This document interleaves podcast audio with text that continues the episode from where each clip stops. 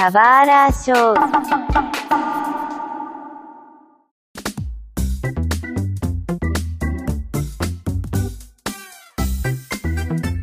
E sejam muito bem-vindos a mais um episódio do Esquina 64. Ao meu lado esquerdo está o Jomon. Viúvo da Pokémon Club. Saudades, hein? E eu tive a edição 1 dessa revista, cara. A Rosinha. A Rosinha, que vinha com o origami do Pikachu. É um clássico, um clássico. É, um clássico. E do meu lado direito, e com uma grande honra que a gente está recebendo o nosso convidado mais especial aqui no Esquina 64, o Igor Andrade, vindo diretamente para falar sobre a editoria de revistas de games aqui no Brasil. E aí, Mário, e aí, Jamon, tudo bem? É um prazer estar aqui com vocês para bater esse papo. O prazer é nosso em dar continuação ao quadro de entrevista, acho que depois de dois anos, né? Da última entrevista que a gente fez. É, acho que faz. Vai fazer dois anos e meio já, na verdade. Que o último episódio que a gente gravou entrevistando alguém foi com o Fábio Lucindo. Olha só, então a gente só entrevista pessoas ligadas à Nintendo aqui. Grande Lucindo, eu conheço ele, é bem bac... cara bem legal. Olha só, hoje a gente tá aqui para falar sobre é, o mercado editorial, etc., de revistas. O mais especial, primeiro, eu quero agradecer muito a presença do Igor. Para mim é uma grande honra estar gravando esse podcast, porque eu encaro o Igor como mentor nessa área de conteúdo também. Mas o mais importante é, o Igor ele foi editor da, da revista Nintendo World por muito tempo aqui no país. E hoje ele tá com um projeto super legal que é o Universe. E se trata de uma revista independente sobre a Nintendo, certo? Ah, sim, sim, é só antes dizer que eu não sou mentor de ninguém, não. e, e você, Mário, tava antes, você entrou antes. Eu lembro até que uma das primeiras coisas que eu fiz quando eu, come- eu virei editor da Nintendo World foi até um evento que você tava promovendo pra conversar. Então você, você tava antes, então é legal deixar claro isso. Agora, em relação a. Assim, eu fui, eu fui editor durante sete anos da Nintendo World, na verdade, mais para ser mais específico, de, de 10 de novembro de, de 2010 até final de maio de 2017. E agora eu tô com um projetinho chama Universe, que é uma revista eh, um pouco mais autoral, uma coisa, não vamos dizer assim gourmet, vai, mas porque esse termo é meio pejorativo, mas é uma coisa assim mais voltada, muito nichada, muito pro público em si, muito fã. Não é, é, é uma coisa, eu acho que é legal deixar já claro de início, pra dizer que a gente não tá substituindo ninguém nem nada, é algo bem pequenininho, mas, mas com a mesma emo- emoção de antes. Boa, então vamos falar um pouco sobre o papel de um editor e os bastidores de uma revista de games aqui no país.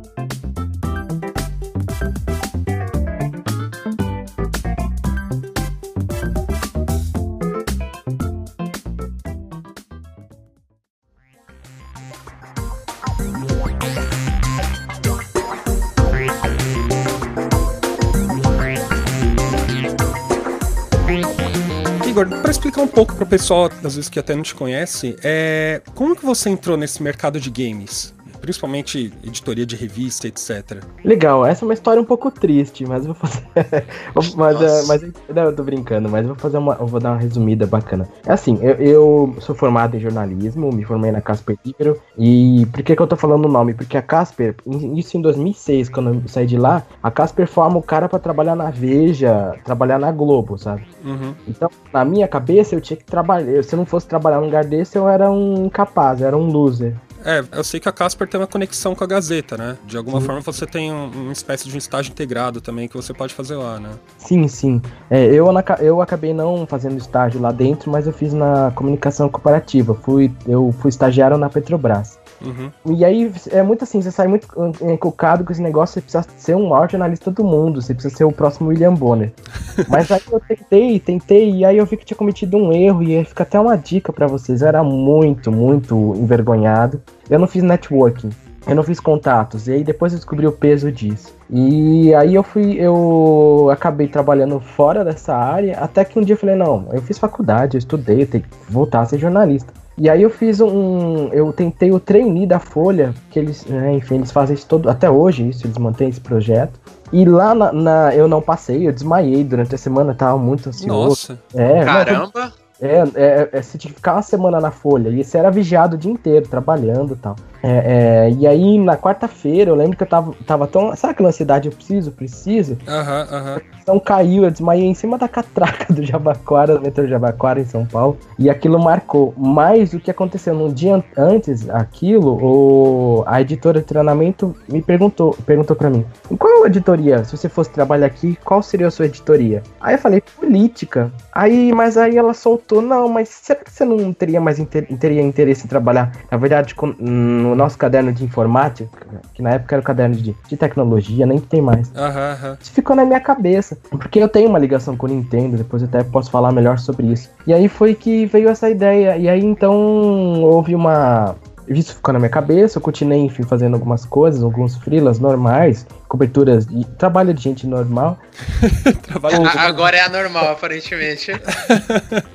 Ah, joguinhos, né? E aí até que o. No Orkut, olha aquelas coisas, Orkut, o velho querido Orkut. É, eu tava seguindo a comunidade da Nintendo World e eles colocaram lá, "Ah, procuramos redatores, é aquela, aquela coisa maravilhosa, é, para trabalhar de graça pro site deles.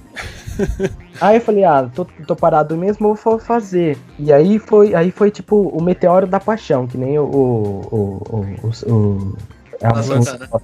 É, o Santana. Luan Santana. Ele me veio na cabeça Joel Santana, mas não é, é o Luan.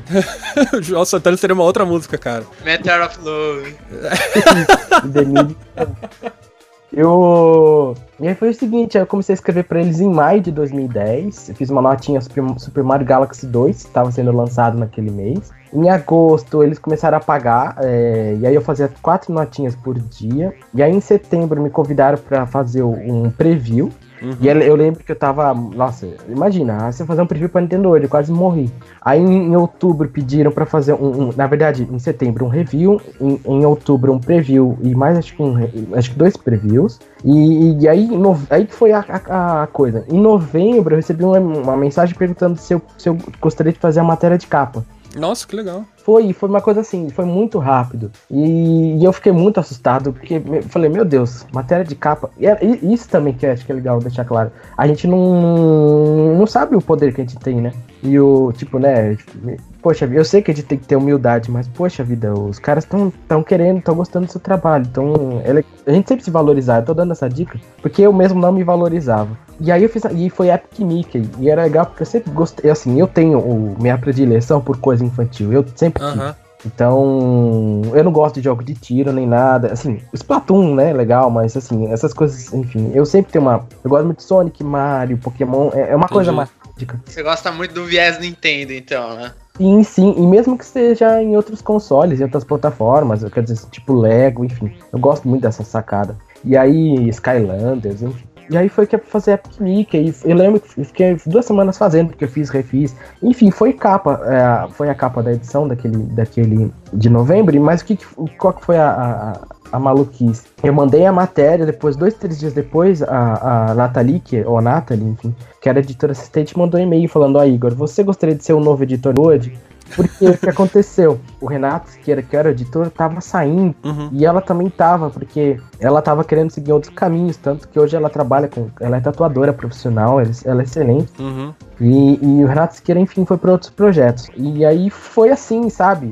Eu lembro que eu, eu comecei a trabalhar lá e, e eu ajudei a editar a minha matéria, entende? E foi a, a matéria de capa. E foi assim, foi muito no susto. Eu não esperava. Eu nunca, sendo muito sincero, eu não esperava. E mas, de certa forma também, eu já conheci esse universo. E, e meio que foi paixão à primeira vista. Não à primeira vista, porque eu já jogava Nintendo desde criança e tal. Mas o. E conhecia a Nintendo World, lia tudo, não era nada, nenhuma, não era nenhuma surpresa pra mim. Mas sinceramente eu não. Eu não tava. Quando eu tava na faculdade, eu nunca imaginei trabalhar com entrete- entretenimento, sabe? Mas quando você tava na faculdade, então, nu- nunca passou pela sua cabeça trabalhar com jornalismo de games, é isso? Não, não, porque como eu te disse, eu. A gente, quando tá lá dentro da faculdade, pelo menos onde eu estudei, é muito assim, cara. Você tem aula com o professor da. Você tem aula com, com o editor de política da época, que foi mercado da revista. Entendi. Você tem aula com a radialista que é da Rádio Eldorado. Então, você não sai de lá. Talvez hoje. é, e outra, a gente tá falando uma época que você não tem YouTube, que você não tem Facebook. Você tem, mas é tudo muito pequeno, né? É, você tinha no máximo Orkut. É, eu- eu- por que, que eu tô falando isso? Porque, por exemplo, hoje eu vejo, pelo menos até. Eu já dei uma palestra numa faculdade e eu vejo que os meninos. Ah, eu quero ser influenciador, entende? É, porque isso já- tem uma outra. Mas na minha época, é, 2006 parece pouco, mas é muito tempo. Na minha época a gente não era muito. Eu lembro, eu tava pensando nisso ontem. A minha aula de jornalismo digital, cara, era pra aprender a escrever SMS.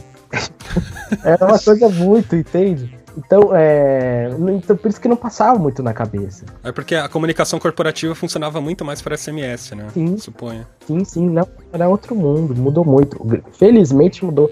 Vamos lembrar, a gente não tinha Comic Con, não tinha BGS, né? A gente não tinha. Era outro mundo, né? Era tudo mato. É, o, o que eu conheço de uma história parecida é o do Caio Corraine. Acho que vocês conhecem porque o meio é muito pequeno, mas ele, na época, ele também foi fazer um TCC voltado ao mercado de jornalístico, né? De games. E, pelo que eu entendo, ele não conseguiu orientador porque havia um preconceito muito forte, né? Na época. Sim, sim. E, e é até é, é legal também falar, porque é aquelas coisas que a gente. é, Parece coisa de novela mexicana. Depois que eu me formei e aí né, nessas indas e vindas, eu descobri que o, o Cláudio Prandoni, que, que trabalhava no All Jogos e hoje ele tá no DNM, ele estudou comigo. Ah, na Casper Libero? Na Casper, exatamente. Só que o que acontece? Ele era do. Ele estudava de manhã, mas ele entrou comigo e saiu comigo. No sentido de. é, não, não entendam, entendam, não. É, entendi, entendi, relaxa. Mas o. Ele estudou exatamente o mesmo período. E, e o que é bizarro é que ele fez o TCC dele foi uma revista sobre videogames, a Hadouken, que até virou um blog depois que ele manteve aí. Blog pessoal. Mas é interessante, eu não. Tempos depois que eu fui saber, sabe? Aquelas coisas. É interessante, bem interessante isso. Uma pergunta, quando você tava na, na Casper, assim, todo esse período de vida jovem adulto, você tava em contato, você tava na comunidade do Orkut da Nintendo hoje, mas você jogava, você tava em contato com, com a Nintendo, com videogames nessa época, ou, ou ele era mais um hobbyzinho que você deixava ali de lado e de vez em quando pegava, ou nem isso? Então, ah, nesse momento eu não tava jogando videogame. Ah, porque é o seguinte, eu fazia estágio e também tinha faculdade, e, eu, e aí é que é interessante também. É, eu tava muito focado no negócio. Então eu tava. é, você acaba estudando, enfim, é, você acaba estudando de tudo um pouco, filosofia, essas coisas, é, sociali, é, socialismo não, sociologia. É, não, estudei também, estudei também, estudei de- também ah, anarquismo, essas coisas todas, enfim. A gente acaba estudando e a gente, literatura de todos os tipos. Então eu, tinha, eu tava meio que renegando esse passado. Então por isso que é interessante. Eu tava renegando videogame, quadrinhos, tava renegando tudo, filme. É, é, eu- é- era um outro Igor, era bem bizarro. E o, mas era um Igor que na, na- no ensino médio e tal, tá, eu gostava de, de videogame, mas de repente parou, sabe? Sabe quando você, tipo, agora eu sou adulto, isso aí não é mais pra mim? Aí em 2010, não, não, foi 2009, em 2009, é, essa história um dia ainda vou escrever. Eu tava cortando cabelo, aí meu pai ligou, olha, o I tem promoção aqui no, no supermercado. E aí eu acabei indo lá, não- nem fui direto do cabeleireiro pro supermercado e comprei. é, e tava parcelando tal. Eu lembro que tava, tava mil reais na época, eu tava parcelando 10 vezes, 10 ou 12. E aí eu comprei o I. E aí o que acontece? Aí é isso que eu acho que é o barato. E aí o primeiro jogo eu comprei, veio com o Wii Sports, fiquei louco naquilo.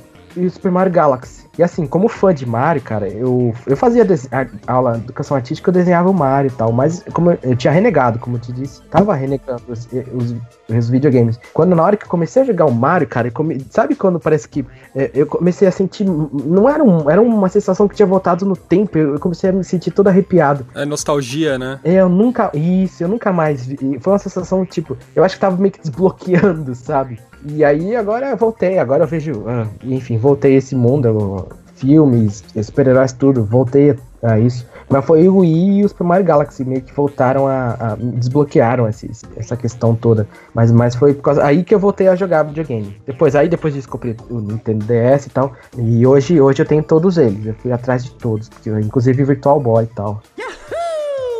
O que você falou foi, é, você jogava provavelmente Nintendo, etc, na sua infância, até um pouco da adolescência, depois algum momento você parou porque você estava entrando, acreditou que estava entrando na vida adulta, né? Parou, foi, foi influenciado pela faculdade, depois voltou a jogar os jogos da Nintendo, né? Quais foram as suas influências, assim, no, antes de pelo menos você acreditar que entrou nessa vida adulta? Você teve console, sei lá, Game Boy, Super Nintendo, o que, que você jogava antes disso? Na verdade, o, o, o meu primeiro console foi um high top da Miamar, que era um clone do NES. E, e eu tinha acho que uns 7, 7 por 8 anos e eu nem sabia que era exatamente um clone, aquelas coisas, né? Depois você vai descobrindo. E ali que eu conheci, conheci é, Donkey Kong, ali que eu conheci Mario, que vinha, aqueles, aquela, vinha aquela fita com 300 mil jogos. Aham. Aquela fitinha que depois você vai descobrir que era um, ela imitaria, enfim, os- é, imitava os cartuchos e tal, e, e tinha um adaptador, aquelas coisas todas. E aí é legal também pontuar que é o seguinte, por que eu vivi, é, na verdade, é, eu vi o Mario nascer, no sentido, é, não, o Mario é de, 80, de 83, 1975? Não, porque tem essas datas, mas eu vi o Mario nascer antes de explodir. Então você tem que pensar o seguinte: nos anos 90, é, você teve o filme do Mario, Mario passava na, na Xuxa, na TV Colossa, enfim. Então eu vivi uma. Eu vivi. Foi quando o Mario passou o Mickey em popularidade. Então eu vivi essa explosão. Então Mario, assim como tem gente que vive, eh, viveu a explosão de Pokémon, é legal. Pokémon já tinha uns, uns 14 por aí, mas eh, o meu primo eu vi ele. Ele, Ele é, é louco com Pokémon. É, mas eu tinha vivido isso com o Mario. E, e, e aí então o Mario sempre foi muito a minha referência. E aí depois, no Natal, acho que de 93 ou 92, eu não sei agora exatamente, eu ganhei o Super Nintendo com o Super Mario World. E aí, enfim, aí é perda total. Eu as férias jogando, e aí a Donkey Kong Country também, e, e assim, eu, é que assim, eu não tinha tanto acesso, na verdade. É, eu, eu, eu fui a daqueles que teve sete cartuchos, sabe, a vida toda. Ah, e às vezes quando dava, eu não. Às vezes quando dava, eu ia na locadora, mas sempre dava azar, porque o humildão, é, na- dava de inocente, eu às vezes chegava tarde, não tinha mais nenhuma fita. Lembro que uma vez eu peguei a fita do Beethoven, que era a única que tinha. E eu. É, aquelas coisas, né? E, e mais, mais aí que eu, eu joguei a Latin, Zelda, enfim, geralmente por locadora. Mas, mas o Mario sempre foi minha referência. É, é curioso que essas histórias elas se cruzam, né? Porque eu e o Jamon a gente já contou um pouco quais foram as nossas referências, né? Como a gente já é um pouco mais novo, nossa referência foi Pokémon, né? Então, em algum momento, Pokémon fez parte de nossas vidas e a gente começou a seguir, o- ver os consoles da Nintendo, etc, né? Pelo menos seguir mais assiduamente esse mercado, essa linha tênis. assim. Sim, sim. Nessa mesma época, quando eu tava, tinha o meu clonezinho, a minha tia voltou do Japão. Que a minha tia, ah, ah, ela morou lá uns dois, três meses, mas aí ah, né, ela se casou, foi pra lá, mas aí como ela engravidou, ela achou melhor ter meu primo aqui, porque lá tem umas leis lá meio no Japão, enfim, ela achou melhor ter ele no Brasil. E aí ela trouxe o, na mala um Game Boy. E eu fiquei louco por aquilo. Eu lembro que enchi o saco dela toda vez que ia lá na, na casa dela, sabe, criança, né? Bom, oi, tudo bem? Cadê o Game Boy, né? Não, não, não era exatamente, mas, ele, mas ela sabia. E, nossa, maravilhoso o Game Boy. E, é legal que ela tem esse Game Boy até hoje, tá guardadinho. Ah, dias atrás eu tava com ele aqui. É que eu comprei, agora eu tenho um, mas uma. E, e o meu primo cuida, enfim. E é bem legal, bem legal isso. E é bacana também o seguinte, porque esse meu primo depois, ele tem, ele tem o, o Famicom japonês, porque o tio dele mandava. E aí ele virou sonista, então eu também acompanhei. Nunca tive console da Sony, mas, mas eu acompanho. Acompanhei através do meu primo essas coisas, as evoluções. Ah, só, só pro Pokémon, foi por causa do meu primo, inclusive. Ele teve festa de aniversário de Pokémon. E aí foi aí que eu me toquei, que é isso, né? E aí, mas eu também curti. Eu tenho até hoje a minha coleção de Tazos, eu assisti a Eliana, enfim. E, mas já era um- mais um pouco mais velho, né? Uma visão um pouco diferente. Já tinha uma magia, uma menor magia nisso, né? E sim, é, pra mim o Mario é o maior mesmo, pelo menos como, como símbolo, né? É, porque faz mais parte da, da sua época que você começou a jogar, né? Sim, sim. Mas olha só, eu tenho, eu tenho muita inveja de quem tem uma festa de aniversário temática, assim, especialmente de Pokémon, porque eu nunca tive, né? Eu nunca tive uma festa temática. Mas olha só, meu aniversário tá chegando aí, então, sei lá, se alguém quiser preparar alguma coisa especial aí, eu tô, É tô aceito. festa temática de festa, mano. Não, festa temática de, de adulto, né? Vai todo mundo do social. Não, não, eu prefiro. Seria legal se tivesse uma festa de Pokémon pra mim. Ah, é assim, Pokémon eu não sei, mas, mas cara, se você for dar uma olhada, tem empresas hoje oficiais mesmo de que fazem, que, inclusive produtos licenciados de games. Isso eu achei bem bacana hoje em dia, sabe? É, Pra festa, né? não Vamos fazer é. uma festa de God of War, primário. Quero todo mundo sem camisa, né?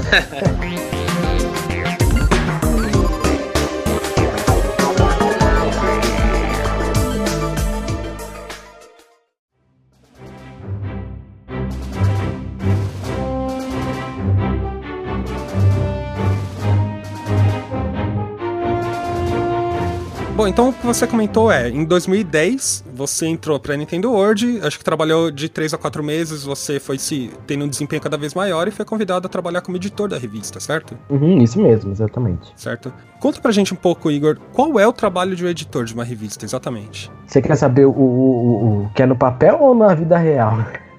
Nos Dos dois, é. dá- fa- mostra qual é o ideal que tá no papel e depois fala o que que é a realidade. Legal, assim, um, um editor de revista normal, vamos supor, um editor de, é, enfim, o que, que ele faz? Ele, na verdade, ele, ele, ele é uma das cadeias, é uma das partes do processo. Então, o editor, na verdade, é o que ele recebe o material, ele, ele faz uma análise e, permi- e vê se aquilo é publicável ou não. no meu caso, na verdade, eu fazia todo esse processo. Então, eu fazia o processo de cabo a rabo. Então, isso é por isso até porque me deu experiência para ter minha própria revista. Então, o que, que eu fazia? Vamos supor, uh, estamos em dezembro, então primeiro eu tenho, então eu começava como pauteiro. Pauteiro é primeiro, é, o que, assim, num, numa empresa normal tem, existem cada uma dessas funções tem uma pessoa, mas enfim lá eu fazia tudo. Então você tinha o pauteiro, né? Eu ia trabalhar primeiro como pauteiro, ou seja, analisava tudo que estava para acontecer nos próximos dias. Então a gente fazia uma agenda dos fatos. Então, por exemplo, quais são os lançamentos do, do mês? Ah, Smash. Ah, Smash, então, quem que vai ser a capa? Ah, vamos supor, vai, ah, vai ser Smash, Smash Bros. Ah, vai ser Pokémon Let's Go. E, e aí depois, ah, primeiro via isso. Ah, quais são os reviews? Ah, são esses, esses, esses. Quais são os previews? E aí a gente olhava, ah, porque, por exemplo, preview. Ah, preview geralmente tentava pegar um jogo legal que a gente já tinha uma certa informação. Ah, vamos fazer preview de, de Luigi's Mansion 3 e tal. É, até qual data vocês pegavam um tipo de lançamento? Porque, sei lá, tem jogo que vai lançar em março, abril, maio, por aí vai, né? Então, na verdade, o que a gente, a gente levava em consideração, o que, que a gente tinha de informação. Porque, por exemplo, eu dei o exemplo do Luigi's Mansion, mas a gente não tem informação quase nenhuma. Mas a gente, tá, mas a gente tem informação, por exemplo, sobre o próximo jogo do Yoshi. Então, a, é, é, a gente, porque a gente tinha que render, ou seja, eram 2.500 toques, né, caracteres, que uma página, então a gente precisava uh, ter render conteúdo. Então a gente geralmente olhava o que, que a gente tem de conteúdo para falar sobre esse jogo. Então a gente sempre analisava isso. Uh, e, e, aí depois tinha a questão, ou seja, fechávamos as pautas, ou seja, quais são as sugestões. Ah, vamos entrevistar alguém, vai ter um evento para cobrir. Ah, vai ter um evento, ah, vai ter uma E3, então vamos fazer uma edição de E3 e tal. E aí, uh, aí depois disso eu distribuía, eu, eu já, aí eu trabalhava como produtor, vamos dizer assim. Eu distribuía as pautas para os colaboradores, dava o prazo, escrevia, fazia um briefing, ou seja, escrevia por e-mail, ah, não, vamos falar sobre esse ponto de vista tal. Aí depois o material vinha, eu, aí eu virava já editor, ou seja, eu editava, procurava a. Trabalhava também como apurador no sentido. Porque todo texto. Isso é um problema meu. Eu sou lento. É, isso eu, eu, sempre já não tem como negar. Porque é o seguinte, eu pego todos os textos, edito, olho, vejo se a pessoa escreveu o nome errado de jogo, porque acontece. Isso eu sempre falo com os meninos. Ah, Pokémon Let's Go, e o cara vai escrevendo, entendeu? E aí, de repente faltou um apóstrofo. Porque é o seguinte, às vezes o cara não olha. Então. As, e, e você sabe, o fã, se você escrever o nome errado. Escreveu Pokémons, Pokémons pro entendista é um pecado. Então, não tem plural. Então você tem sempre olhar essas coisas. Mario também com acento. É outro também um, algo complicado. Então você tem que ficar é, sempre olhando tal. E aí, Era você que fazia esse papel ou tinha revisores para isso? Tinha pessoas então, especificamente que eram revisores? Então, na verdade, eu, eu, a primeira leitura é minha. Uh, porque você vai pegando, né, na edição. E aí depois, quando isso era, ia pra diagramação, né, aí depois era diagramado, quando vinha a diagramação, aí depois eu pegava o material já diagramado do computador, aí eu arrumava o que era precisava ajustar, porque de repente você precisa cortar uma palavra para encaixar uma foto, essas coisas do gênero, aí depois ia para uma revisão. Quando eu tava lá, na verdade, no início, tinha uma revisora que, enfim, que era uma das diretoras da, da, da, da editora, da Tambor. Aí no final a gente já não tinha mais isso, é, é, eu tinha uns. Os colaboradores liam a matéria, mas além disso também tinha o José Carlos, com um amigo meu, que ele é revisor de, nas horas vagas. Mas no sentido. Porque é o seguinte, é, infeliz, o, o, ter um revisor é extremamente importante. Ao mesmo tempo também, quando você é uma empresa pequena, é, é um custo alto. Então, na verdade, a gente lê entre nós, mas para tipo, não ver se tem nenhum erro, no sentido, às vezes, mais no sentido até no, do, de, de, de, uma informação errada, né? Enfim, mas, mas aí é isso. Então a gente passava por todo esse processo, processo levar. E aí, depois tudo finalizado, eu ainda mandava o arquivo para gráfica, acompanhava o recebimento do boneco, que a gráfica manda. O que, que é o boneco? A revista que eles imprimem num protótipo. Então olha página por página, vê se não tem nada errado, aí corrige, que a gente chama isso de refação. E aí recebia, e aí depois que refazia, que a gente recebia esse material, né, a revista pronta, cuidava das redes sociais para fazer divulgação, então também tinha essa parte de mídia também eu fazia. Então todo esse processo eu acompanhava de cabo a rabo. Na prática, você fazia todo um, um, papel que você não deveria fazer por ser editor, né? Mas no papel, então, a parte do editor seria você trabalha apenas com o material que você recebeu, distribui o, o papel de cada um, certo? E me corrija se eu, tô falando alguma coisa errada. Sim. E aí, posteriormente, você revisa o trabalho que cada um fez, certo? Sim, é, eu vou dar um exemplo que talvez seja um pouco fora. É isso mesmo, mas vou dar um exemplo que talvez seja um pouco fora da nossa realidade. Mas sabe aquele filme O Diabo Veste Prada? Sei, sei. Então, a vilã lá, que agora fugiu o nome dela, tipo, era. A Meryl Streep, né? Isso era o meu papel, entende? Então, por exemplo, eu tenho os. os, os- os- é, como- assim, como editor-chefe, era aquele meu papel. Então, eu tenho os editores, e aí eles preparam. Óbvio que eu participo das reuniões, mas você pode ver que ela não ficava editando coisa. Ela recebia, olhava, analisava, falava se isso entrava ou não entrava. É, na, na verdade, o exemplo foi um pouco extremo porque a, a Meryl Streep no filme é uma escrota, né? Ah, sim, mas eu digo no sentido assim, o editor mesmo numa, numa revista, geralmente ele é o cara, na verdade, que tá, é, é um presidente, o que tá capitaneando. Uhum. Então ele não pega tanto a mão na massa, né? Ele pegou, obviamente, quando ele era um, o repórter e tal. É que a gente acabava fazendo de tudo, né? É, na revista, ó, até um, é muito diferente assim do processo como funciona na web, né? Acho que muita gente que tá ouvindo a gente é, já, ou já teve um blog, ou tem interesse, ou já teve alguma experiência assim trabalhando com alguma produção de conteúdo, né? No mínimo você já fez um post no Facebook, né? É muito diferente do- disso de, de produzir conteúdo na web, é a questão de você se preocupar com o número de caracteres que você vai ter por artigos, né? E principalmente, acho que o número de conteúdo que você vai inserir dentro de uma revista, porque você tem um número limitado de, de páginas, você tem um número limitado é, de espaço que você tem que usar. É, como que você manipulava as matérias, os artigos, é, até muitos textos para caber nesse, nesse tipo de formato limitado que você tinha da revista? Então, esse era um desafio, mas ao mesmo tempo também que acontece, é, eu também peguei um momento que ajudou, porque eu peguei o momento do I, assim, eu, eu peguei o final do I, né, a oh, né enfim, o, o I, eu tava a transição, na verdade, pro Wii U. O Wii U não teve tanto, tantos jogos.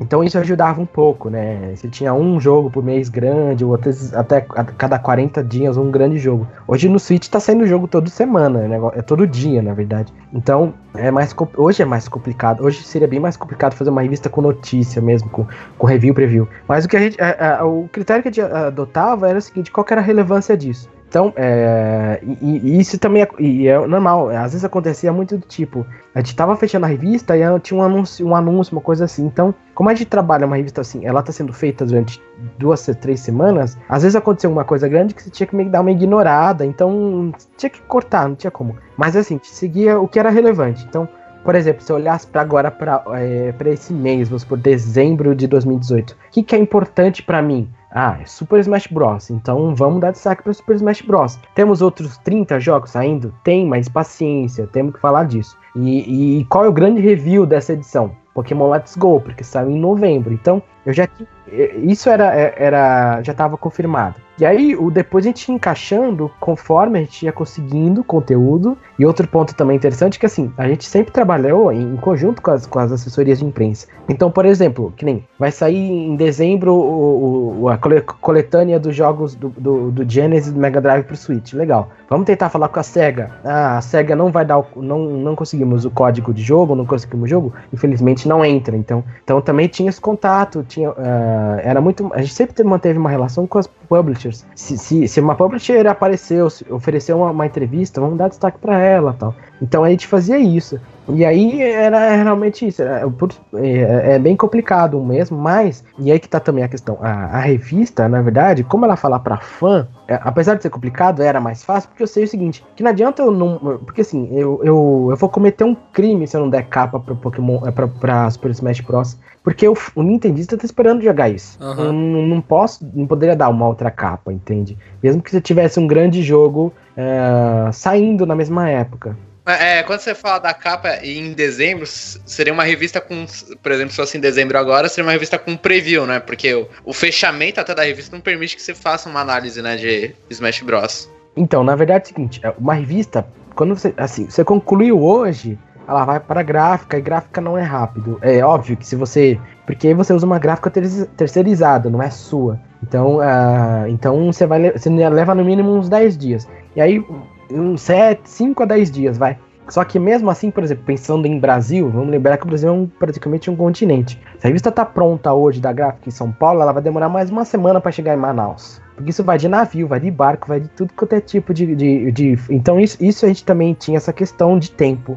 Mas em relação à questão de acesso antecipado, é assim: ah, isso é um sonho de todo jornalista brasileiro, eu acho, mas melhorou muito. E, eu- e isso que, é, que é, o- é engraçado, porque, por exemplo, eu. Eu sei, eu sei por, isso lá na- ainda trabalhando como, na Tambor como jornalista na, na, na Nintendo hoje, o que acontece? né? uh, as empresas, por exemplo, a, a, a Atlus tal, mandava, enfim, mandava os códigos do, dos jogos dela junto da imprensa americana. Então a gente conseguia receber uma semana antes. Já houve vezes que a gente recebeu um mês antes. Então, mas assim, são casos muito isolados. E porque é o seguinte, geralmente o que acontece? E aí que é uma questão. Por ser empre é, isso é um, as empresas, e, e, isso é meio é, curioso elas têm muito medo de vazamento, concordo, óbvio. Só que aí elas acabam liberando muito cedo para os norte-americanos e tem medo de mandar para os latinos, como a gente fosse o pior povo do mundo, entende? Só que você vai ver os vazamentos geralmente partem dos próprios blogs americanos. Porque é o seguinte, os caras, assim, é, eu tô falando isso no modo geral, tá? Não é, um, é, é, meio comum. Quando é América Latina, países, assim, países mais extremos, vamos dizer assim, eles é, é muito restrito, é, não são todos que recebem, é, têm esse apoio. Em compensação, nos Estados Unidos, todo, qualquer blog tem acesso a essas coisas. Então é, é meio, meio complicado. Mas a gente se, vir, se virava. E a própria, os próprios leitores já estavam meio que acostumados. Tá, é, acho, acho, que eu, até melhorando um pouco a pergunta do Jermon, acho que a pergunta dele foi: é, no caso do Smash Bros. falando, citando como exemplo, né? Uhum. Possivelmente vocês já tinham recebido o, o, código antes, até por ser a revista oficial da Nintendo, vocês tinham a necessidade de você receber esse tipo de jogo antes, né? Por ser agora, por exemplo, hoje a gente tá gravando mais ou menos, tá um terço do, do fim de dezembro, né? É, um terço do começo do, do mês de dezembro. Vocês teriam recebido o código antes, já teriam jogado e possivelmente a edição de dezembro falaria, teria um review de Smash Bros. Ou não? Vocês consideram que ah, a revista vai chegar antes do lançamento do Smash Bros. Então a gente vai fazer um preview. Então, na verdade, se houvesse tempo hábil, por exemplo, se eu recebesse o código hoje e a revista fosse para gráfica na segunda, aí dava para botar um review. Só que a, a, nós conseguimos fazer isso algumas. Eu lembro que, que a gente, eu lembro que tava mandando a, graf, a revista para gráfica é, tipo, é, era. Eles anunciaram o. Saiu o vídeo do NX, do Switch. Eu lembro que a gente tava fechando a revista naquela semana. Então eu lembro que a gente fez um texto é, no dia seguinte, no, no, no Hot Shots, que é onde entravam as, as notícias, e aí a gente conseguiu botar na. E acho que foi. E conseguiu dar, entendeu? Na edição, né, do mês seguinte, ah, vem aí o, o Nintendo Switch.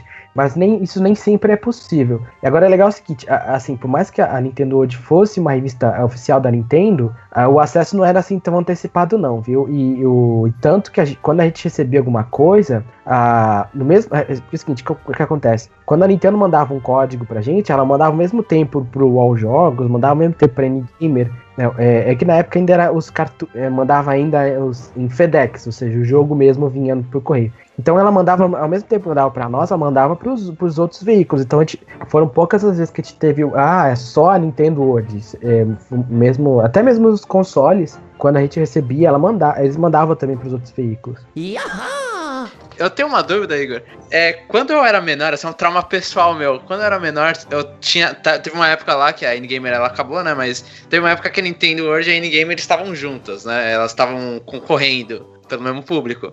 E, a, e, e uma revista, às vezes, colocava é capas, por exemplo, ia sair um jogo bom, mas só que a outra revista ia lá e colocava uma capa que aconteceu, uma capa do Ben 10, por exemplo. É, tinha alguma obrigatoriedade de vocês, assim, ah, a Nintendo falou que tem que ser Ben 10 na capa de hoje? Ou vocês escolhiam porque era popular, essas coisas? A capa, quão a Nintendo, quão outras empresas é, tem palavra na capa da revista? Ah, então, é, essa história é interessante porque é o seguinte, eu, eu entrei é, exatamente no mesmo no mês que eu entrei na, na, na, na Nintendo World, a N-Gamer fechou.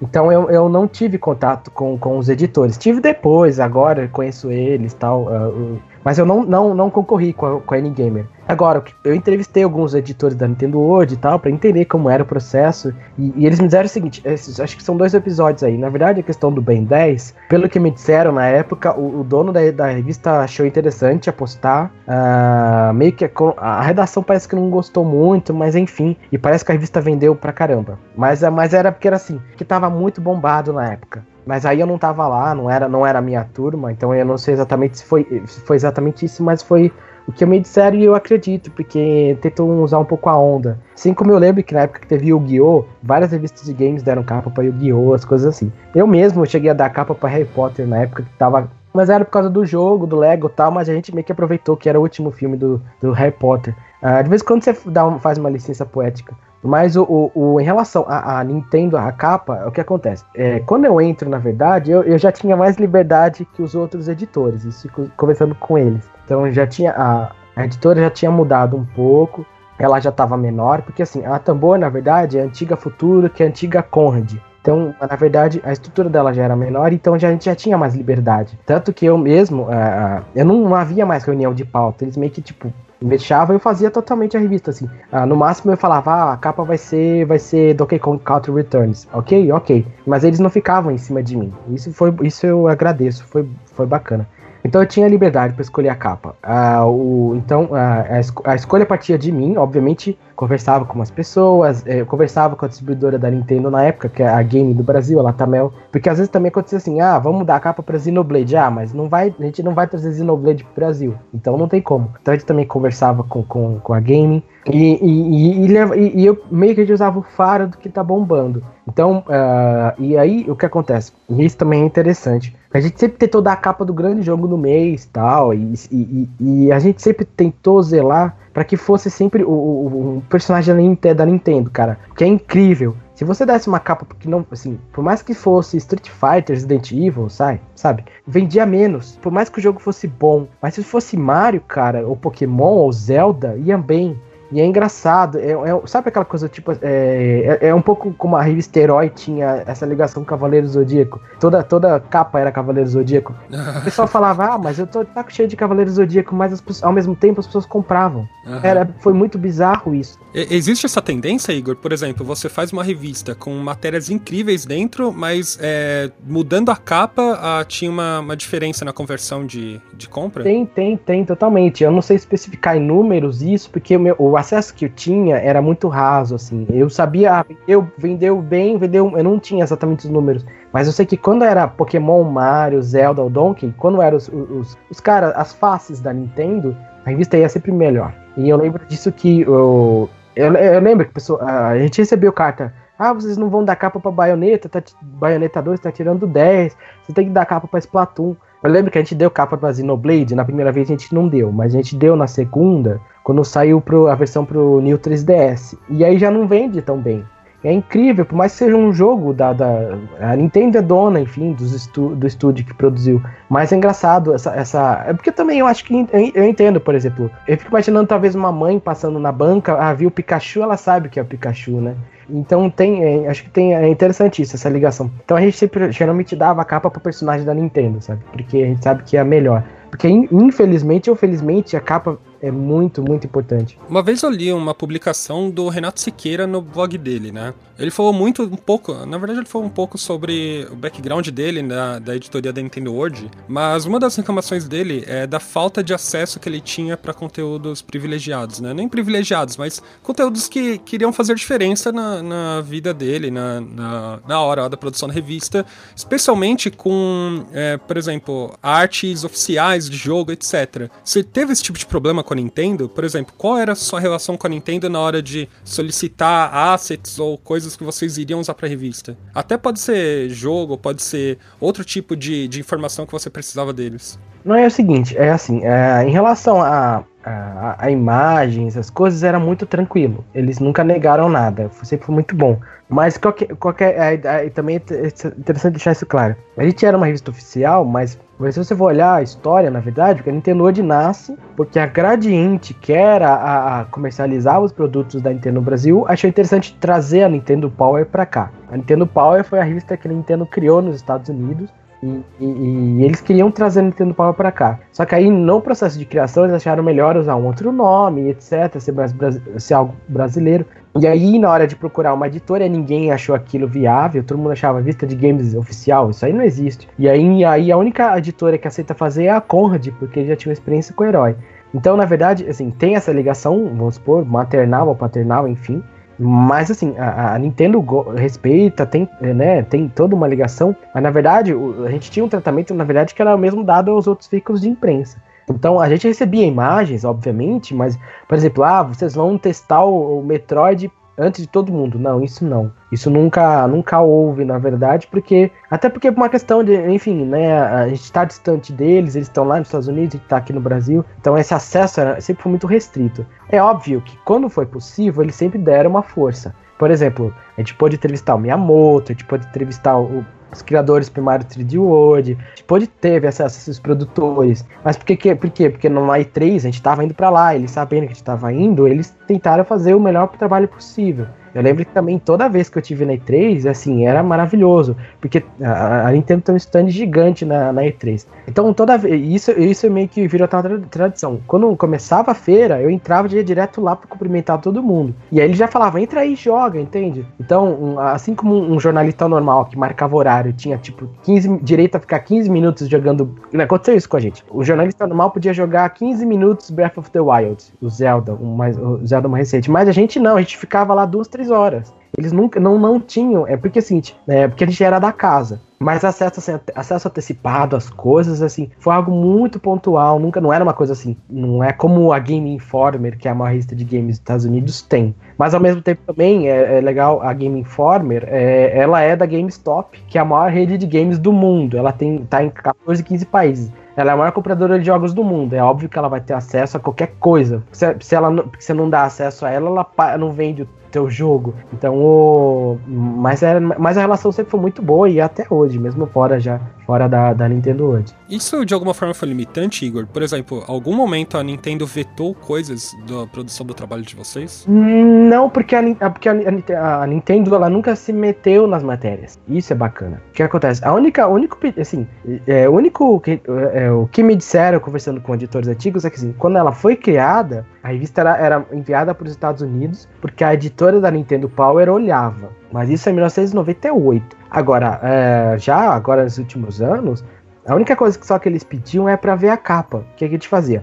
A gente fechava a capa, colocava no, no e-mail o significado dos conteúdos das chamadas e mandava eles para inglês, porque aí ia lá para Nintendo. Então, o, lá na Treehouse, que é o departamento da, da Nintendo é, eles, é, que cuida da localização dos jogos e tal. Então, essa capa passava pelo sal da Treehouse, eles, para eles verem se estava tudo certo. É, em relação ao, ao, conteúdo nas chamadas, passava pelo pessoal de design da Nintendo e passava pelo departamento jurídico da Nintendo. Mas era a única coisa que. E, e aí vinha, geralmente né, eles falavam: ah, não use encanador, use Mario, porque a Nintendo tem essas questões. Por exemplo, eles não gostam que você chame Pikachu de rato elétrico.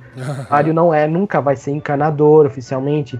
O, o Kirby nunca vai ser o, o rosadinho comilão, não. Eles têm, têm essas regrinhas. Então, a, é, e aí a gente respeitava tal, mas era a única coisa, assim, o que às vezes acontecia é que assim, quando era, por exemplo, Pokémon, é, quando era lançamento de jogo, mas o grande jogo grande mesmo, Pokémon XY e tal, eles pediam, porque é o seguinte, eles pediam, porque aí não era nem por causa deles, porque como eles liberavam o jogo, liberavam os assets da Pokémon Company, eles tinham que falar, olha, a gente vai mandar as imagens para Nintendo hoje no Brasil, mas mas a gente vai mostrar a matéria para vocês, entendeu? Então, para deixar, né, a relação entre a NOAA, a Nintendo of America e a Pokémon Company, eles, a Nintendo pedia para te mandar as matérias, mas é porque para a Pokémon Company também aprovar. Mas era a única coisa era a Pokémon Company. E isso era uma vez por ano, né, porque era tinha um grande lançamento. Mas de resto, não, Nunca vetaram nota de jogo, nada, nada, não tinha nada disso. Nunca houve nenhum, nenhum pedido nem nada. É, é, sobre essa tradução que vocês tinham que fazer da capa, vocês só enviavam a capa, né? Tipo, a matéria, por exemplo, um, uma, uma análise de Xenoblade 2. De Xenoblade. É, vocês não tinham que traduzir e enviar para eles. Era só a capa. Não, é, não, não. É, a revista inteira, nada ia da, nada ia da revista para eles. É só a capa exatamente. A gente fazia ela num eu mandava um PDF dela só. A, a capa exatamente como ela ia pra banca. Só que aí a gente colocava, sabe aqueles post-its em. É, o post-it de tradução, né? No PDF. É eletrônico, né? Que você consegue. É, você abre um balãozinho. Você clicava na chamada, ah, venha, faça a festa com o Mario Party 9. Aí você clicava lá, aparecia o nome, como estaria em inglês, né? O, não, mas era só isso, só. Era só a capa exatamente que a gente mandava. O, matéria, nada. Eles não sabiam. Por exemplo, ah, vai ter. Se ia ter review de Pokémon, Pokémon, vai ter review disso ou daquilo. Não, eles não tinham conhecimento. Eles, eles descobriam junto dos leitores. Ah, entendi. Ô Igor, tem um grande misticismo que os fãs de jogos eletrônicos têm em relação a como é fisicamente a editoria de games aqui no Brasil, né? Principalmente de revistas, né? É, por exemplo, eu li acho que eu uma Nintendo World faz muito tempo, acho que era na época do Pablo Miyazawa, inclusive, que eles mostravam como era o espaço físico lá, é, que você tinha consoles para você testar, etc. Como era o ambiente onde você trabalhava, pelo menos é, na época que você trabalhou na Nintendo World, né? De 2010 a 2016? Então, a gente, é, quando eu entrei, ainda tinha um escritório, enfim, é, na Vila Madalena. Porque também eles tinham, eles tinham a GW, eles tinham, eles faziam conteúdos para outros sites, como o MSN. Então era, era uma vida de escritório mesmo. Mas, mas ao mesmo tempo já não tinha colaborador lá. Então é, quem tava lá éramos é, é, eu, a, o Fernando, que era editor da GW, trabalhava na mesa do lado. E na minha frente trabalhava a Daniane, que era designer, e tinha a Lívia também, que eram duas designers. Uhum. Então era isso. Então eu recebia a matéria, arrumava, procurava as imagens e falava, Dani, tá pronta. Aí ela diagramava tal. A gente ficava conversando nisso.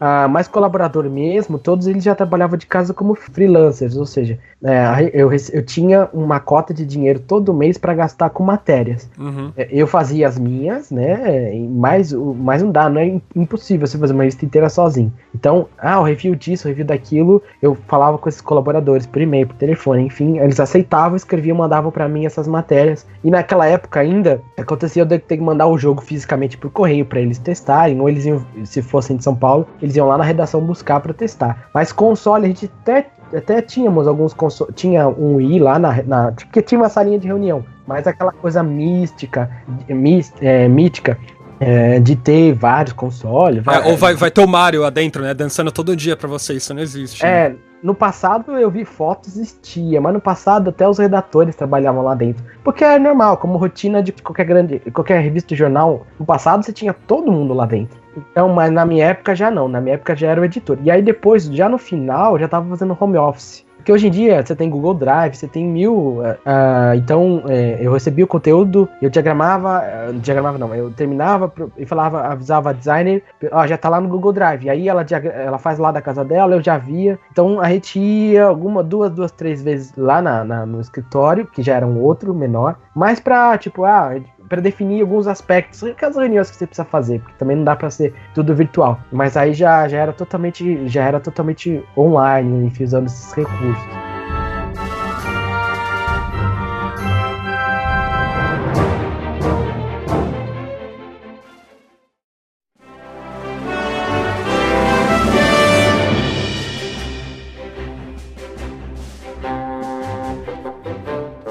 Todos esses anos trabalhando com a Nintendo World, com certeza vocês devem ter encarado uma série de dificuldades em manter esse tipo de modelo de negócio no país, né? É, você consegue me dizer quais são os maiores problemas em se administrar uma revista de jogos eletrônicos aqui no Brasil? Ah, sim, sim. Tem vários, vários problemas e questões. Eu acho que o primeiro grande problema, na verdade, é o público leitor, cara. Eu fui dar uma estudada esses dias, parece que a gente tem 17 milhões de analfabetos no Brasil. Isso já é um problema. Uh, o segundo, é, eu não diria que é um. É, não, não vou dizer de chamar de problema, mas é o seguinte: que é algo de nicho, ou seja, de público. Você está falando com um nintendista. Então, é, sabe, é, você não está falando nem com fã de videogame, você está falando com fã de Nintendo. Então já é muito mais específico.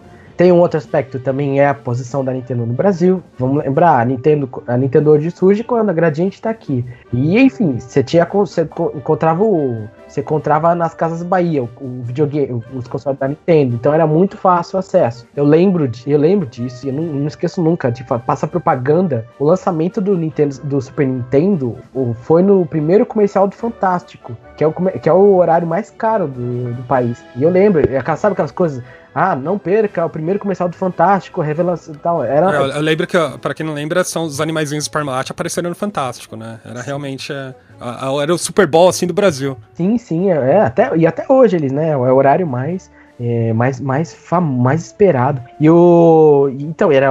Isso também tem isso, né? Era do dia a dia, da, o cara vivia Nintendo, né? E aí tem, tem aí outros aspectos que aí já com o passar do tempo, na verdade, que é o seguinte, que tem a internet e tal. E é, é, é legal discutir isso um pouco. Que assim, que a gente fala que a internet tá matando a revista. Eu tenho uma visão um pouco diferente, já briguei com muita gente por causa disso. Eu acho que na verdade o que acontece é que as revistas, as revistas surgem lá em 1800, 1700, enfim, lá no, no passado, é, sempre para discutir um, o que, que a revista surge.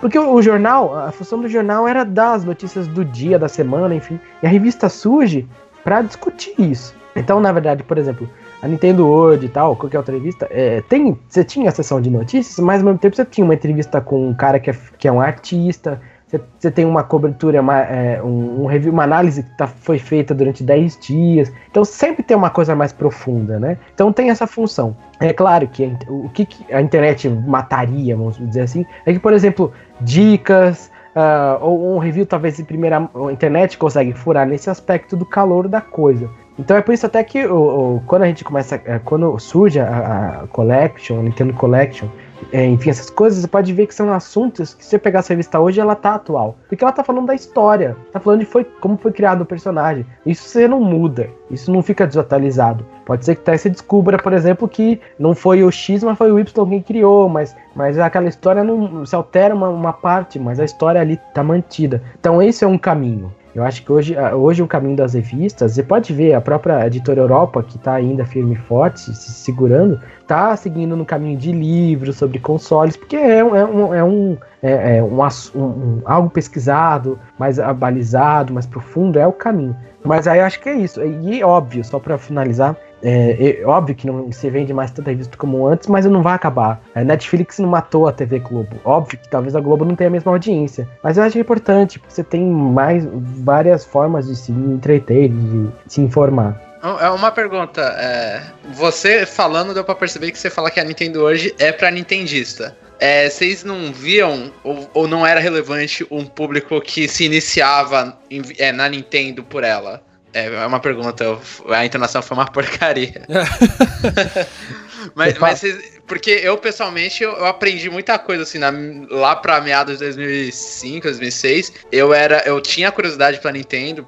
E aí eu fui ler a Nintendo hoje e fui aprendendo por muitas, muitas matérias que eles tinham informativas, eu fui aprendendo sobre o universo da Nintendo, né? E esse público não é relevante, esse público ele, ele é muito pequeno? Não, não, ele, ele é extremamente relevante. É, não, é, só, é porque assim, que que- por que, que a Nintendo hoje ela, foi diferente de todas as outras revistas? Porque é o seguinte, ela não falava de games, ela falava de universo. Então, eu quero dizer o seguinte, a Nintendo hoje tinha entrevista com, com cosplayers, tinha entrevista com, com, com jogador, falava sobre trade card game de Pokémon, falava de, enfim, filmes, de, de- filmes de Pokémon. Eu quero dizer o seguinte: é, é, é como se fosse uma revista da Apple. uma- se, se tivesse uma revista da Apple, talvez não falaria só de, de- iPhones, poderia talvez falar das- da, vida do Steve Jobs, poderia ter matéria sobre criatividades, sobre os lançamentos da Apple Store, da do iTunes. Então eu quero dizer o seguinte: é uma revista que falava de tudo. Vai ter o serial do Mario. É, vamos falar. Vai ter o, o sapato do, do- do- Enfim, do Donkey Kong, do tênis Donkey Kong. Isso é assunto pra gente.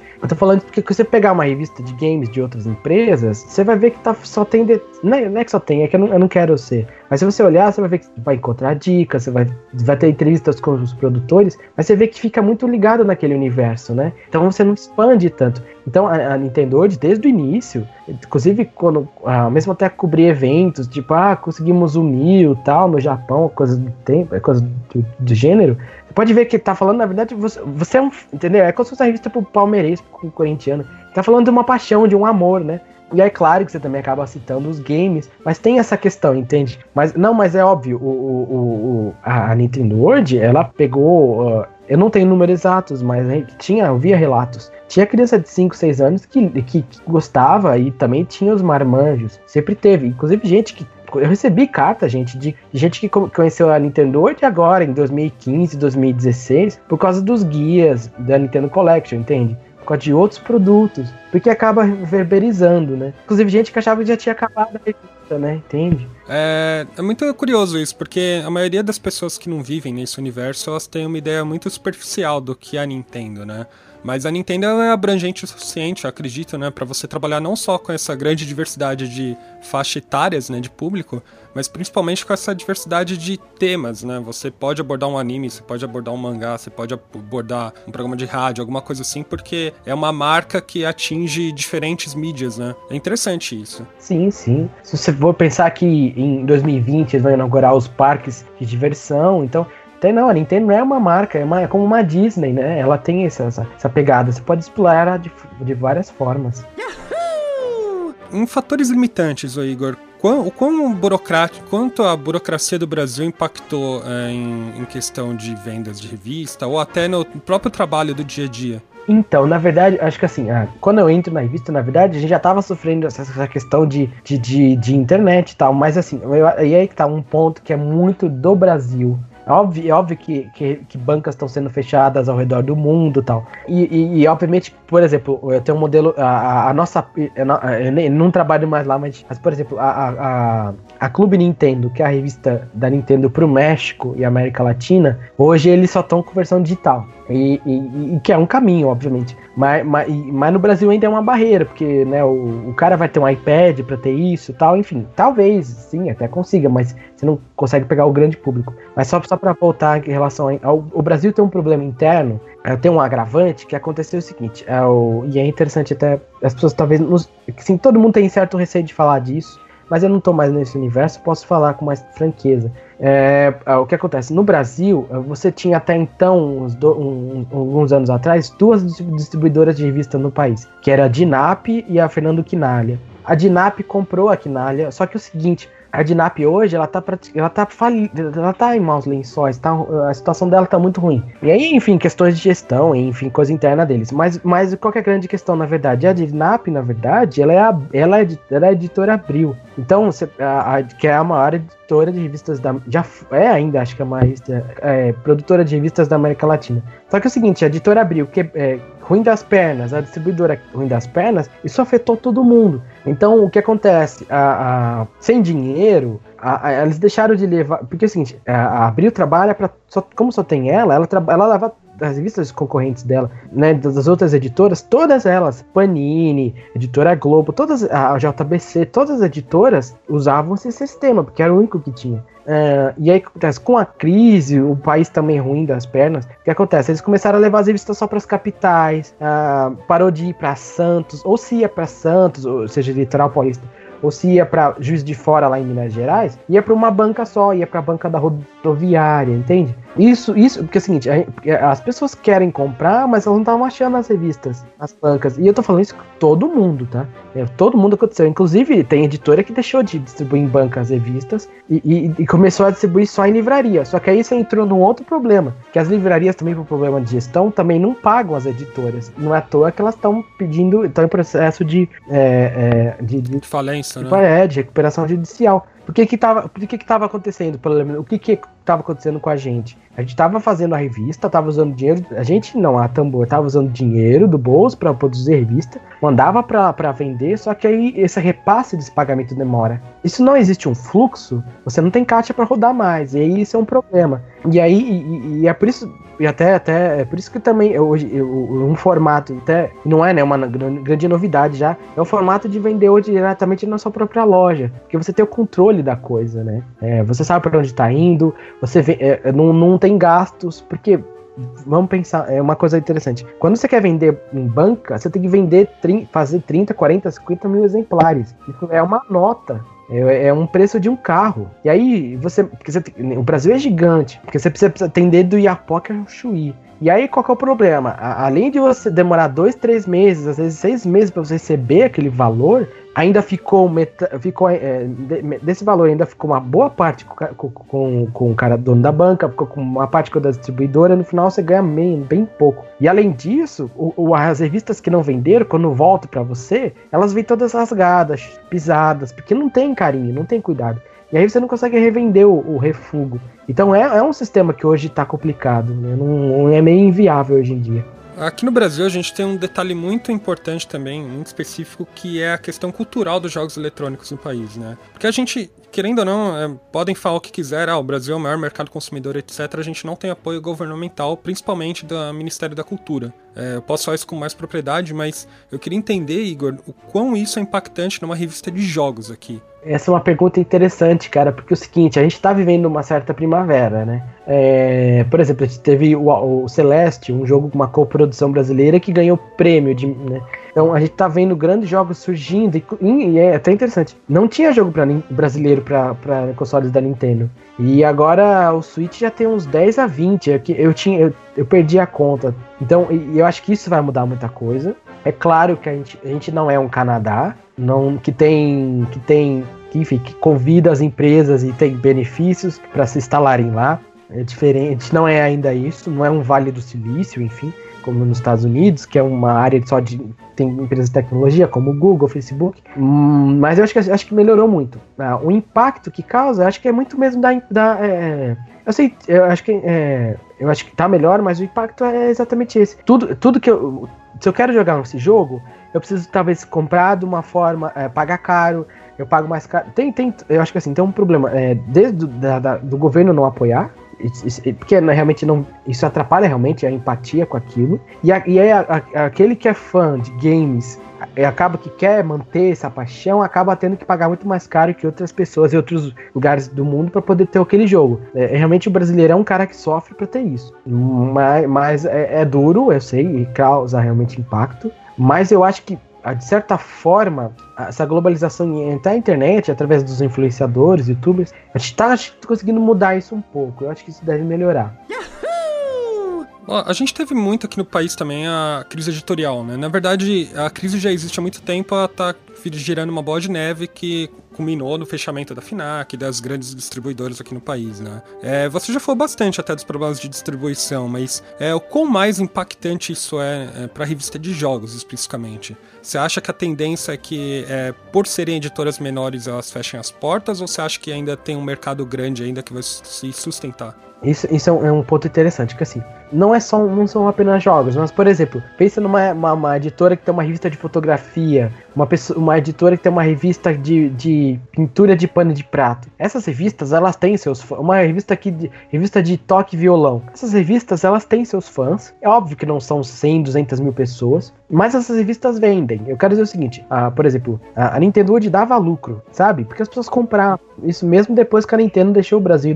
Na verdade, a Nintendo nunca veio, então ela nunca deixou. Mas desde, uhum. né, desde, desde que as, as, as ações ah, ligadas à Nintendo foram interrompidas em, em 9 de janeiro, de janeiro de 2015, a gente parou de ter anúncio. Então, porque é o seguinte, o que acontecia? A FINAC, a Saraiva, a Livraria Cultura anunciavam o agente porque elas, elas tinham um acordo com a distribuidora. Então era é todo um, um sistema, um círculo virtuoso. Quando se acaba, não vai anunciar o quê? Não tem, não tem jogo vendendo. Então, mesmo assim, a gente vem, dava lucro à revista. Agora, o que acontece, e aí tá um outro ponto, é que é o seguinte, a Nintendo World ou, ou a PlayStation, uh, elas dão lucro, porque elas têm um público. Só que é o seguinte, qual é a grande questão? É, só que você tem um dono, você tem o cara do departamento comercial, você tem o diretor. Bancar os altos salários desses caras, isso, isso não funciona, entendeu? Eu acho que assim, Uh, que nem, uh, uh, tem um modelo, um modelo que eu me espelhei. Tem modelos brasileiros, obviamente, como o Warp Zone, jogo velho. Mas, por exemplo, eu, o modelo que, que me, muito bacana é que é a Nintendo Force. Que acontece é, nos Estados Unidos? São caras, jornalistas, que inclusive acho que vieram do IGN, até acho que da própria Nintendo Power, fizeram uma revista de Nintendo. E, e, e ela é digital e física. Só que é porque, porque é o seguinte, é entre eles, então eles dividem os lucros entre eles. Agora, você querer ter, enfim, uma estrutura gigantesca, um 10, 10 15 funcionários, com, só tendo revista de games, você não, não dá. Hoje em dia não dá mais. Mas é viável, mas não dá. É, é tipo aquela companhia aérea luxuosa e aquela companhia aérea que você vai praticamente de pé ganhar amendoinzinho. Modelo, entendeu? Funciona. Mas desse modelo mais econômico, mas funciona. Acho que a questão é o paradigma, na verdade. As editoras, né? Quem quiser manter aquele modelo clássico não, não, não sobrevive.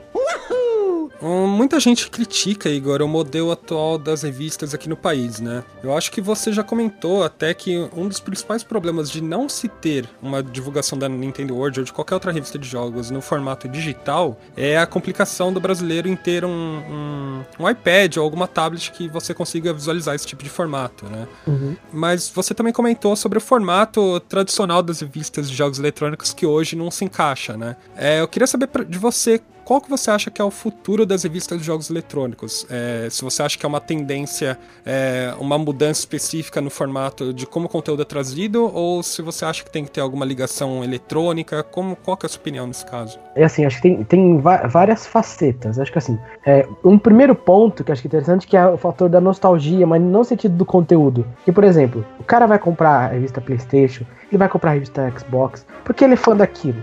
Então, não importa o que está acontecendo no mundo, ele vai comprar porque ele é fã, ele quer apoiar. Isso é, uma, é, é o fã, é a idolatria. Isso é um aspecto. É, um é o cara que coleciona. Agora, do ponto de vista supor, do leitor novo tal, é, é, tem essa questão da, da, digital, mas é interessante assim. Eu não, é, conversando com algumas pessoas, é, por mais que você tenha. Uh, hoje você consiga, consiga colocar para vender na Amazon, por exemplo, sua revista, ainda assim o cara quer o porque eu acho que tem muito mais ainda relação com a questão de colecionar mesmo. Ter o, o como, assim como o cara quer ter o, o, a, a, Pokédex dele completa, é que ele quer ter a coleção de revistas dele completa. Então eu acho que tem, é, tem muito da paixão. Óbvio que talvez você não fizesse isso com a revista Época, ou com a revista a Quatro Rodas, por exemplo, é engraçado. Eu ia, eu ia, dar o exemplo dela, mas eu conheço gente que coleciona a revista Quatro Rodas. Né? Ou, ou, tem gente que colecionava a revista Capricho. Quer dizer o seguinte, tem, tem essa questão da ligação também. Mas talvez você não colecione a revista Veja. Então tem esse, esse aspecto. Porque, enfim, a Veja cada semana tem uma outra e a, as histórias mudam, enfim, é o dia a dia. E revista de games tem um, uma coisa tipo, ah, ah, eu vou olhar minha revista antiga de 10 anos atrás, de 10, de 10 anos atrás, fala de Ocarina tal, que saudade. Tem esse aspecto. Agora, da ponto de vista digital, é assim, conversando com algumas pessoas, óbvio que, obviamente que isso eu não. É, uma conversa simples, que me disseram que é o seguinte, que por mais que você, hoje, pelo menos em relação a games, por mais que você coloque a revista a, a, na plataforma digital, as pessoas ainda querem o físico. Então é porque acho que game é muito é algo, algo bem diferente. Agora, eu acho que assim, o caminho é ter no digital, sim, é digital. Inclusive, digital você pode botar trailer, pode botar enquete, é que assim, isso exige, na verdade, uma estrutura bacana, você precisa ter um especialista. Mas é um caminho. É, acho que a, a Ed já fez umas experiências nesse sentido, a revista Ed, que é uma revista britânica e é considerada a mais não a mais vendida, mas a mais importante, que é, tipo, né, enfim, a referência para todo mundo. Uh, mas, assim, você consegue ter essas experiências de, de interatividade, acho isso bacana. Mas eu acho que, assim, o futuro novo, pensando em Brasil, e na verdade não é nem tão Brasil, não, cara. Eu fui. A, último, a última viagem a trabalho que eu fiz uh, foi no lançamento, no evento de, de lançamento do Switch, que foi em janeiro de 2017. Eu lembro que fui na, numa, numa isso foi lá em Nova York. Aí eu fui dar uma olhada na, na livraria uh, pra ver o que, que tinha de games, né? E aí eu vi que a, a própria a Future, que é uma editora muito famosa, uh, nos Estados Unidos, ela, ela, é britânica, nos Estados Unidos também ela tem algumas coisas, enfim. Inclusive, é, é, é a dona, ela é a dona da Xbox Playstation, que a, a, a editora Europa tem a licença aqui, eu vi que eles tinham livros sobre o Super Nintendo, e, e é tudo assim, é, o, a história não oficial do Super Nintendo, a história não oficial do, do Genesis, que é o Mega Drive então eu, eu vi o seguinte, que eles estão apostando. E tem uma coisa legal também, tem uma, uma, uma editora francesa, acho que é uma, eu não sei se o nome é assim que fala, é que eu, eu tenho os livros deles e ele, eu gosto muito desse modelo. Acho que é um maquê, uma coisa assim.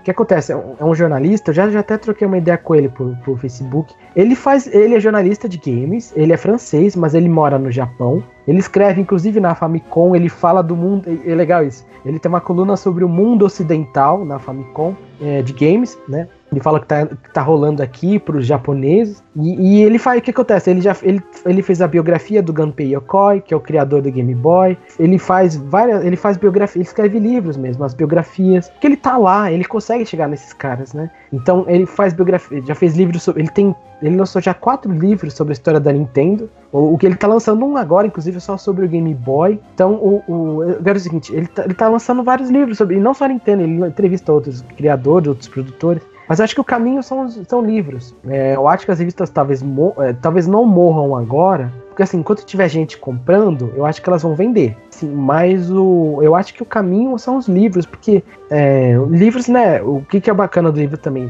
Que o livro, se não vendeu hoje, você consegue vender amanhã. Você consegue vender um ano depois. Então tem, tem um barato, tem um aspecto bem, bem bacana. Tem data de validade, né? Sim, sim, não é. É um, eu acho que é o caminho, cara. É um caminho. É, eu trabalhei um pouco. Não trabalhei não, eu tenho uma certa experiência com publicação digital, né? Na época eu já desenvolvi aplicativos para as editoras grandes aí de, de publicação digital, né? Época, Editora Globo, etc. E o que a galera não conhece é que existe todo um processo de produção dessas revistas. O pessoal acha que não, vamos pegar os PDFs, colocar lá que vai vender. E é o contrário. A pessoa que ela está consumindo uma revista digital, ela não está procurando o mesmo conteúdo que ela vai querer na física. Uhum. Ela está querendo uma interatibilidade que ela não vai encontrar na física, na verdade. Que são, que nem você falou, enquetes, vídeos, coisas dinâmicas que ela pode abrir na hora, né? Uhum. E, a, na minha opinião, isso é mais custoso do que produzir uma revista impressa, né? É, acho que tem esse adendo também. É, era o nosso caso, porque na verdade o que a gente fazia? A gente subia o PDF mesmo. Foi, a gente foi atrás de valor. A gente não, mas o pessoal lá na editora foi atrás de ver essa questão toda. Mas o estúdio, por exemplo, que ofereceu o serviço, o que a gente ia o que eles gastariam com o estúdio ia gastar mais do que a gente gastaria para produzir a revista. Então eu, eu acho meio errado, às vezes, gastar mais, né? é- Era um valor inviável, né? Não sei hoje como tá. É a mesma coisa. Na verdade, até mais. Desculpa, é mais caro porque, né, tem uma demanda maior, enfim, né? Sim, sim.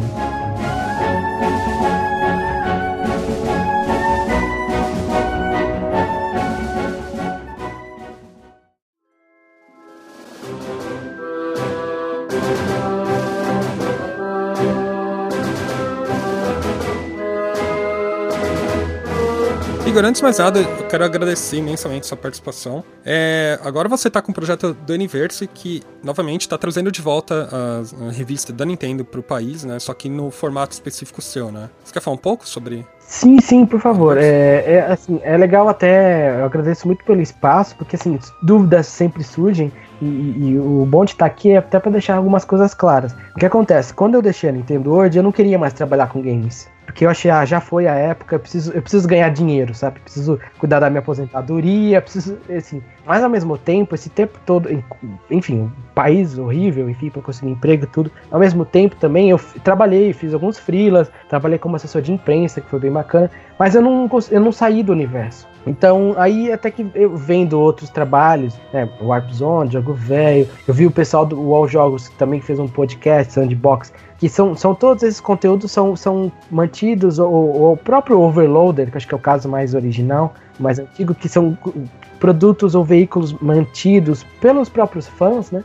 Eu falei, ah, eu vou tentar. Porque hoje em dia, porque é o seguinte, quais são os grandes desafios? Por exemplo, no sentido, gráfica. Antigamente, pra você fazer uma revista, você tinha que fazer 20, 30 mil. Hoje, com gráficas digitais, você consegue fazer 50 exemplares. Então não é uma coisa mais tranquila, né? E faz- o mundo tá mais rápido. Esse mundo mais Netflix e Uber hoje tá tudo mais tranquilo.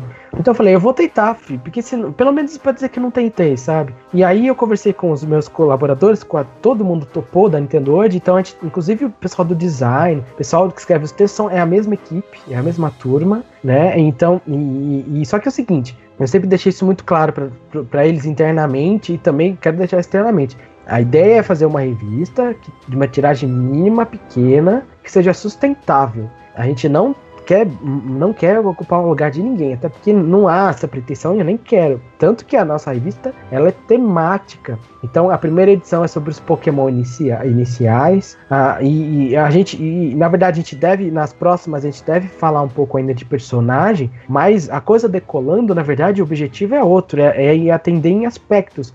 Por exemplo, um- um- um- um, é, em aspectos mais significativos. Uma das edições planejadas, por exemplo, é para falar sobre o desenvolvimento de jogos no Brasil a partir do, dos jogos nacionais para o Switch.